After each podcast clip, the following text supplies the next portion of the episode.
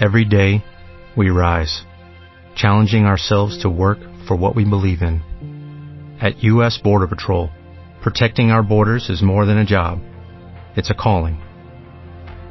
Agents answer the call, working together to keep our country and communities safe. If you are ready for a new mission, join U.S. Border Patrol and go beyond. Learn more at cbp.gov/careers. Im Namen des Vaters und des Sohnes und des Heiligen Geistes. Amen. Mein Herr und mein Gott, ich glaube fest, dass du hier zugegen bist, dass du mich siehst, dass du mich hörst.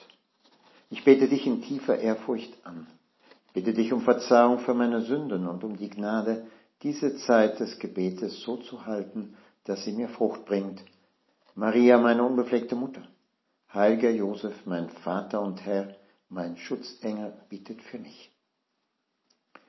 Das Evangelium der heutigen heiligen Messe führt uns wieder zu einem Streitgespräch der Pharisäer mit dir, Herr, in dem du dann eine wunderbare Lehre über das Ehesakrament anschließt.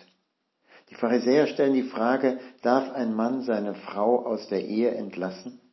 Sie wollen Jesus wieder eine Falle stellen und die Frage der Scheidungsurkunde erklärt bekommen. Im Text von Markus wird gleich auf das Wesentliche Bezug genommen. Jesus lässt sich nicht auf die Streitfrage ein und stellt den Pharisäern eine Gegenfrage. Was hat euch Mose vorgeschrieben?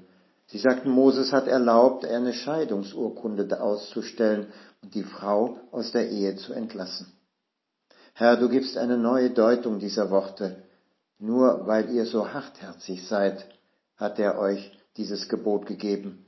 Am Anfang der Schöpfung aber hat Gott sie als Mann und Frau geschaffen. Darum wird der Mann Vater und Mutter verlassen und die zwei werden ein Fleisch sein. Sie sind aber nicht mehr zwei, sondern eins. Was aber Gott verbunden hat, das darf der Mensch nicht trennen. Herr, du siehst die Ehe vom Anfang her. Die Liebe der Gatten erfordert von ihren, ihrer Natur der Einheit und Unauflöslichkeit. Echte Liebe, so sagt das Zweite Vatikanum, bedeutet unlösliche Treue, die in Glück und Unglück, Leib und Seele umfasst und dann unvereinbar ist mit jedem Ehebruch und jeder Ehescheidung. Wenn wir wirklich durch die gegenseitige und bedingungslose Liebe die gleiche personale Würde sowohl der Frau wie des Mannes anerkennen, wird auch die vom Herrn bestätigte Einheit der Ehe deutlich.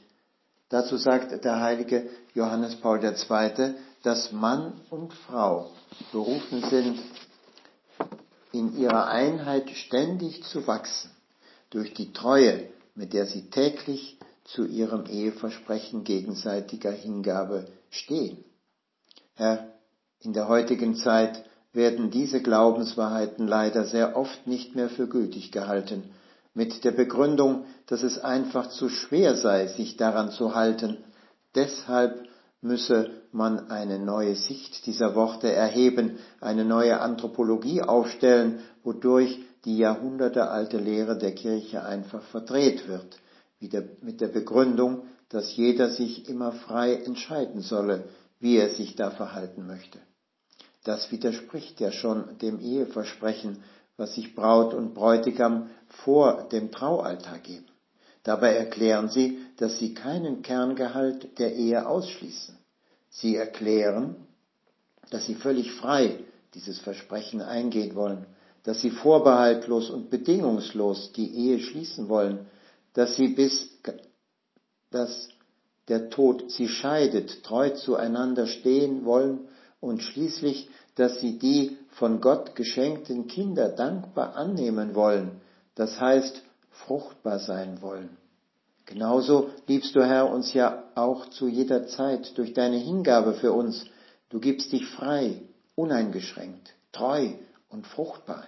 Das heißt, die vielen geistlichen Früchte, die daraus entstehen, du gibst dich uns hin bis zum Tod am Kreuz. Der heilige Johannes Paul II. sagt es ja so klar, dass das Glück die Verwurzelung in der Liebe bedeutet. Der Mensch ist aus Liebe entstanden und mit dem Menschen ist die Liebe in die Welt gekommen. Zwar ist der Mensch dieser Bestimmung untreu geworden durch den Sündenfall von Adam und Eva, doch Gott hält an dieser Liebe fest. Das ist ein unwiderrufliches Ereignis. Und daran ändert sich der nachfolgende Sündenfall und der Tod nichts.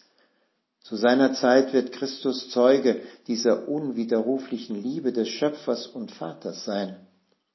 Herr, was für eine wunderbare Verheißung ist das.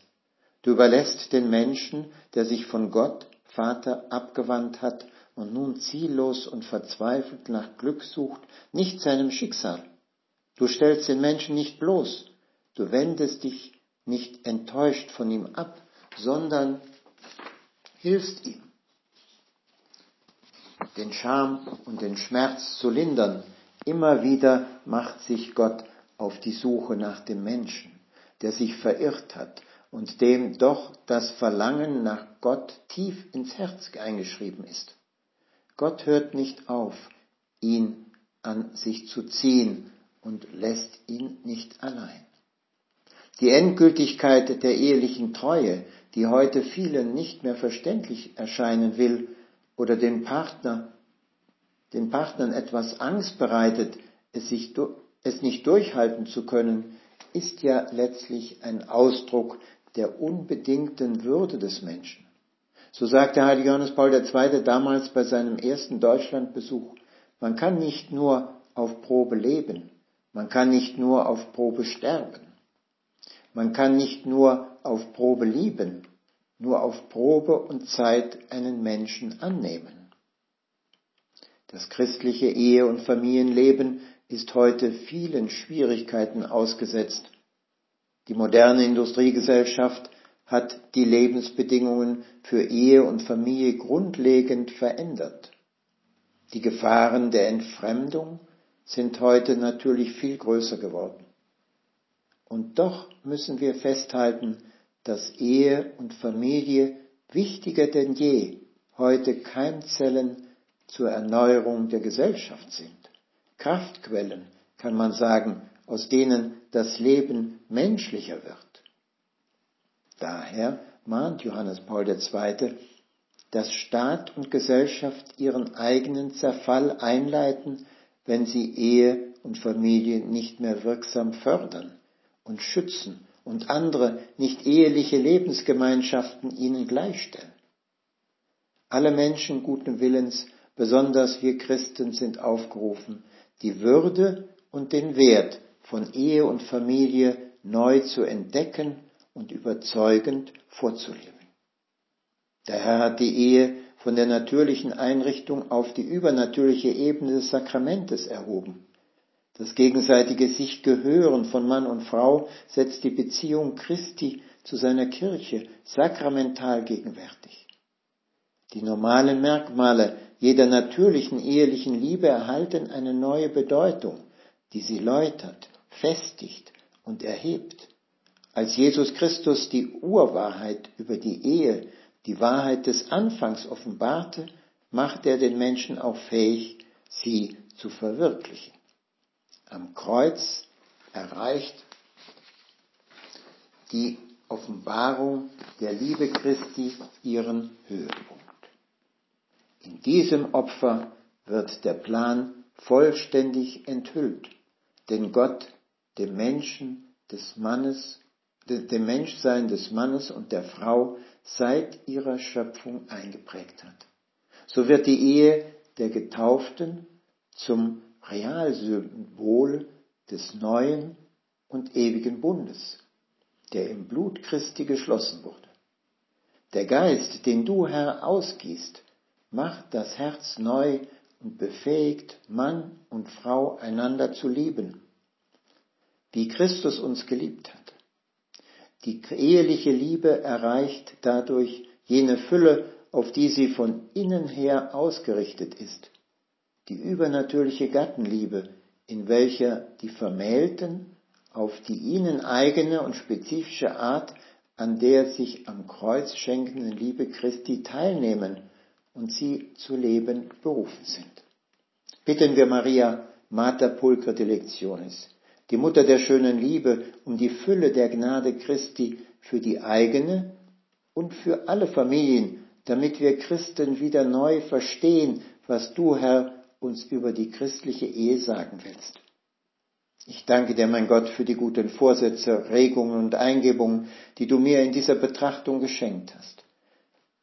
Ich bitte dich um deine Hilfe, sie zu verwirklichen.